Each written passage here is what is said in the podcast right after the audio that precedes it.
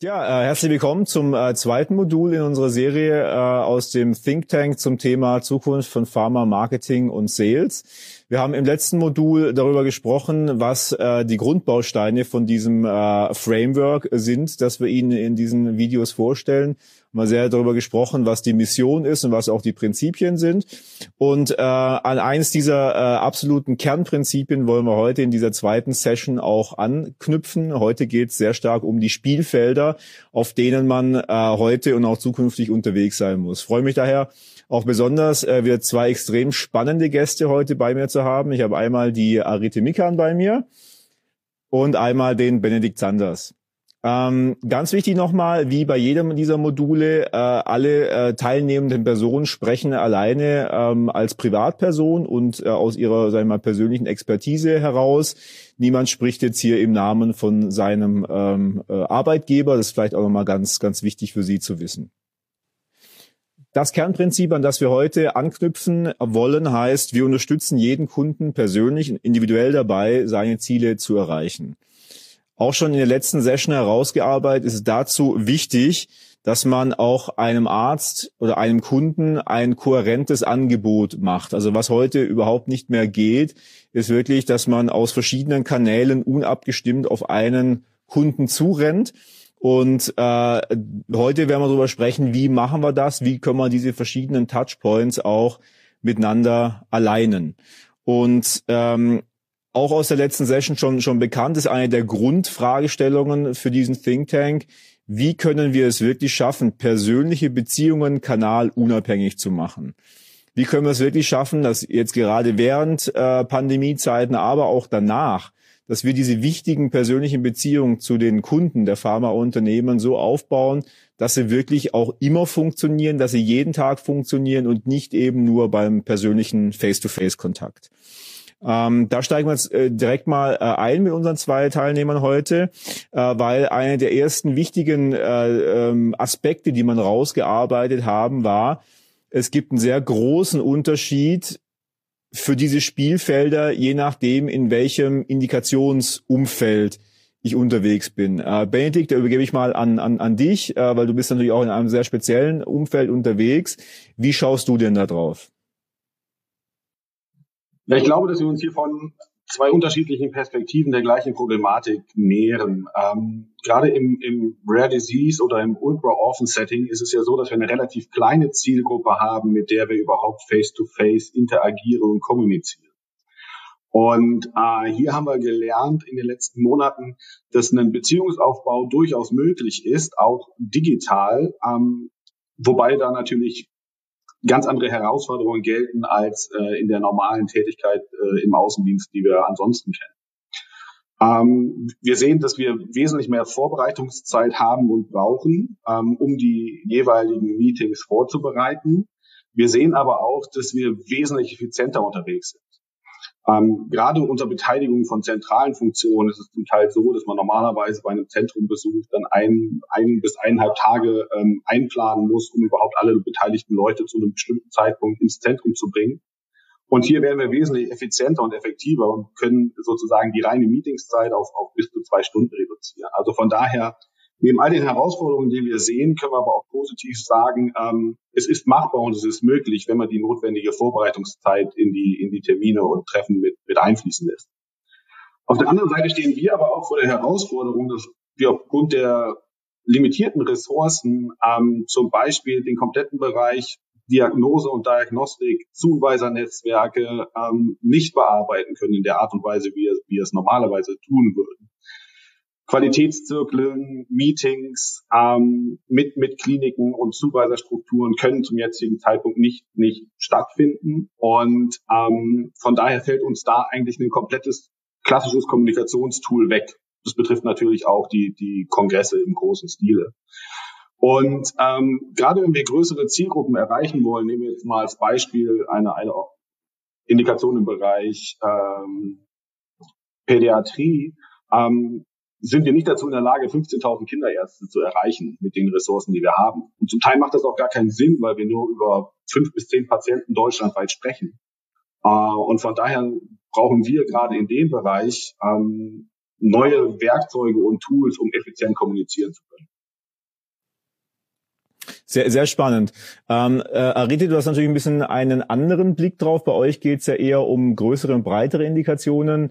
Äh, wie, wie schaust du drauf? Was unterscheidet sich zu dem, was Benedikt gesagt hat und was ist vielleicht genau das Gleiche? Ja, also im Vergleich zu Benedikt haben wir natürlich die Außendienststärke, um unsere Kunden auch normalerweise zu besuchen. Ähm, wir, wir kennen unsere Kunden, die die Produkte verordnen und uns bricht gerade natürlich der wichtigste Kanal weg. Das ist ganz klar auch wenn wir uns Digitalisierung schon lange auf die Fahne schreiben, der Außendienst ist immer noch das, auf was wir uns verlassen. Und jetzt sind wir schon seit einem halben Jahr vor die Herausforderung gestellt, das in die Online-Welt zu übertragen. Und ich glaube, da gibt es noch einiges, was man ver verbessern kann. Absolut. Und ich glaube, das ist äh, die optimale Einleitung für die drei Spielfelder, mit denen wir äh, heute ähm, oder über, über die wir heute sprechen wollen. Ne? Also diese drei Spielfelder, die kommen Ihnen wahrscheinlich irgendwo auch bekannt vor. Das ganz linke, das Sie hier sehen, das ist die personalisierte Breitenansprache End-zu-End. Da steckt alles drunter, was Sie unter Multichannel-Marketing äh, verstehen, wo es auch um die ganzen, sage ich mal, datengetriebenen Automatisierungsthemen geht, um Touchpoint-Journeys geht. Sie kennen auch das rechte Spielfeld natürlich sehr, sehr gut. Das heißt also die Face-to-Face- -face Touchpoints. Also soll heißen, der persönliche Außendienstbesuch in der Praxis oder auf dem Kongress. Und eben aus der Diskussion, aus dieser gerade sehr, sehr stark äh, sichtbaren Notwendigkeit heraus, ähm, ist das mittlere Spielfeld äh, entstanden, wo es im Prinzip heißt, wie können wir jetzt tatsächlich persönlichen Beziehungsaufbau auch über digitale Tools bewerkstelligen?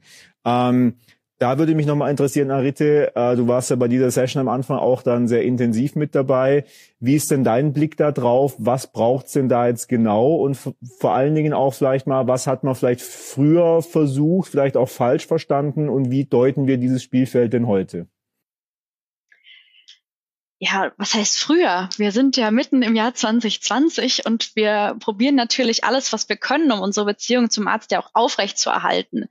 Und ich glaube, das Naheliegende, was, äh, was natürlich auch für den Außendienst an erster Stelle steht, ist, wie erreiche ich meinen Arzt weiterhin?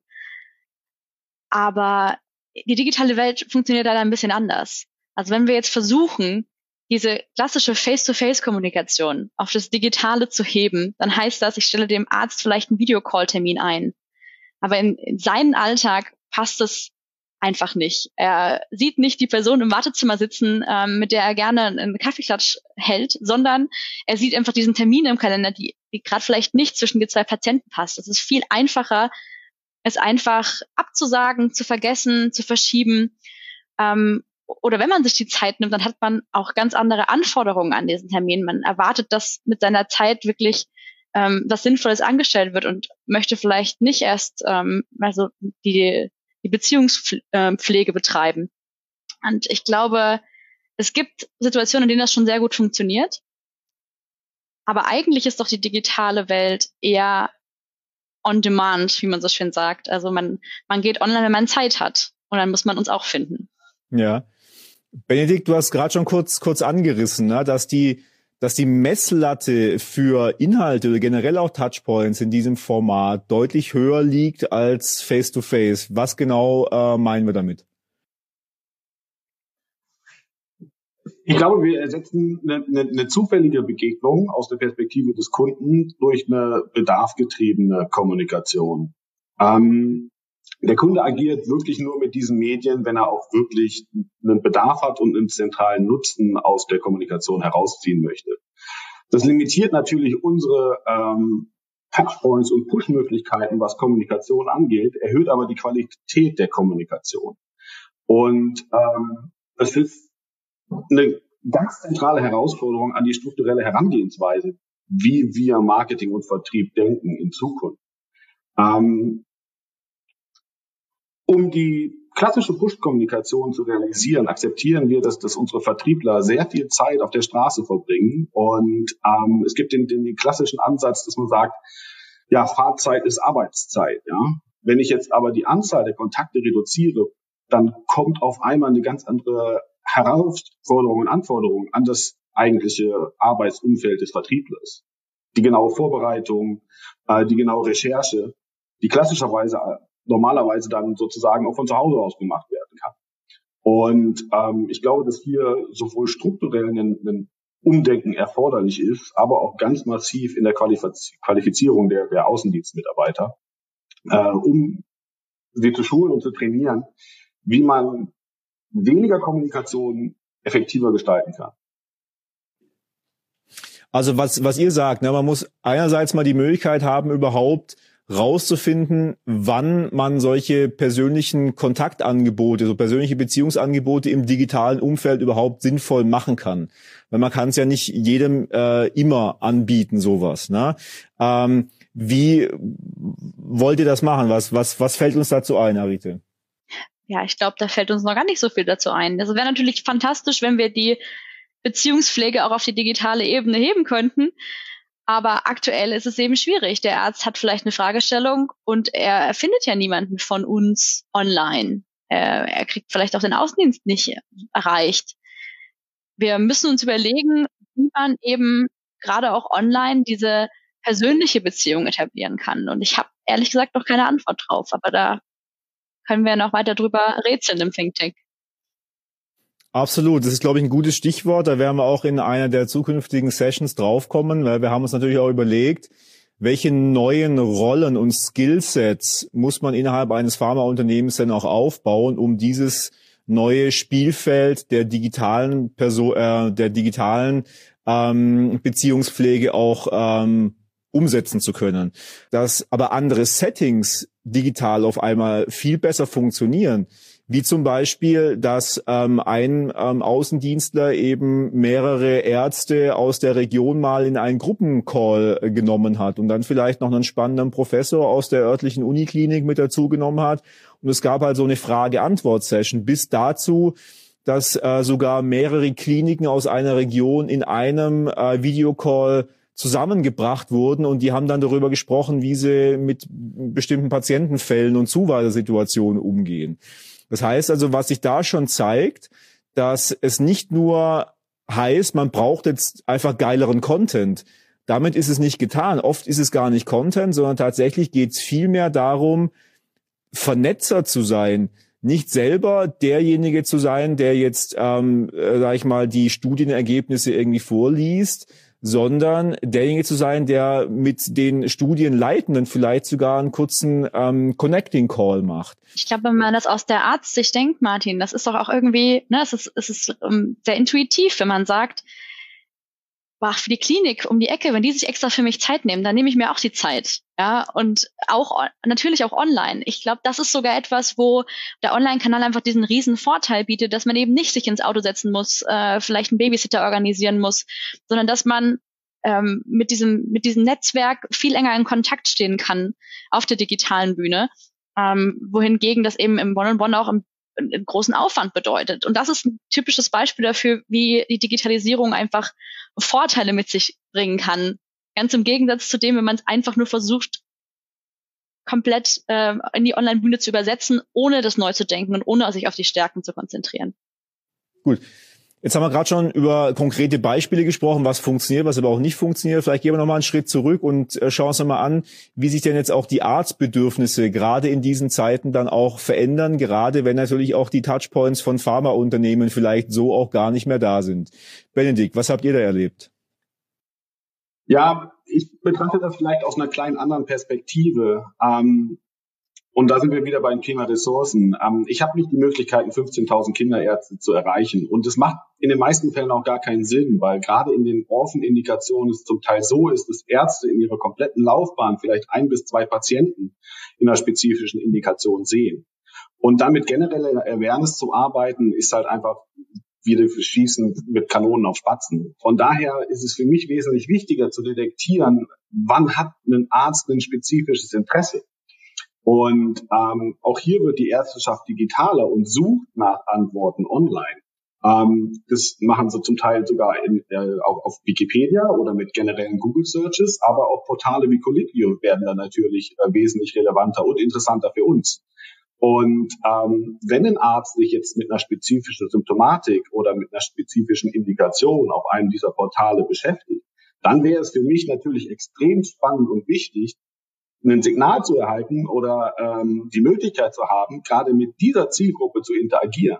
Ob das dann intern abgebildet wird oder extern bei einem Partner wie Colliquio, das sind natürlich Sachen, die man erarbeiten muss. Ähm, aber ein Verhaltenssignal umzusetzen als Triggerpoint in eine konkrete Kommunikationsstecke, die dann auch bis dahin gehen kann, dass ein direkter Kontakt zwischen dem nachfragenden, suchenden Arzt und einem behandelnden, ähm, qualifizierten Treatment Center äh, etabliert und hergestellt wird. Das ist, glaube ich, genau die Nische im Bereich 1 zu N, wo man so einen, eine Art Radar nahezu haben muss, äh, um effektiv auf Pull-Signale reagieren zu können. Du hast es ja gerade schon wunderbar verallgemeinert, denn ich glaube auch, dass das trifft gar nicht nur auf Rare Diseases zu es gibt doch bei jedem Arzt irgendwann den Punkt, da sitzt vielleicht der konkrete Patient vor einem oder man hat eben gerade diese eine Fragestellung und was mache ich denn dann? Äh, ich gehe online und dort müssen wir dann auch zu finden sein. Absolut. Ich glaube, das ist auch äh, gute, guter Einleitung zu, zu unseren zwei Kernthesen, die wir Ihnen heute mit diesem Modul auch rüberbringen wollen. Also äh, Kernthese Nummer eins, ne, wir müssen es schaffen, persönliche Beziehungen auch auf digitalen Kanälen aufzubauen, zu pflegen, zu erweitern.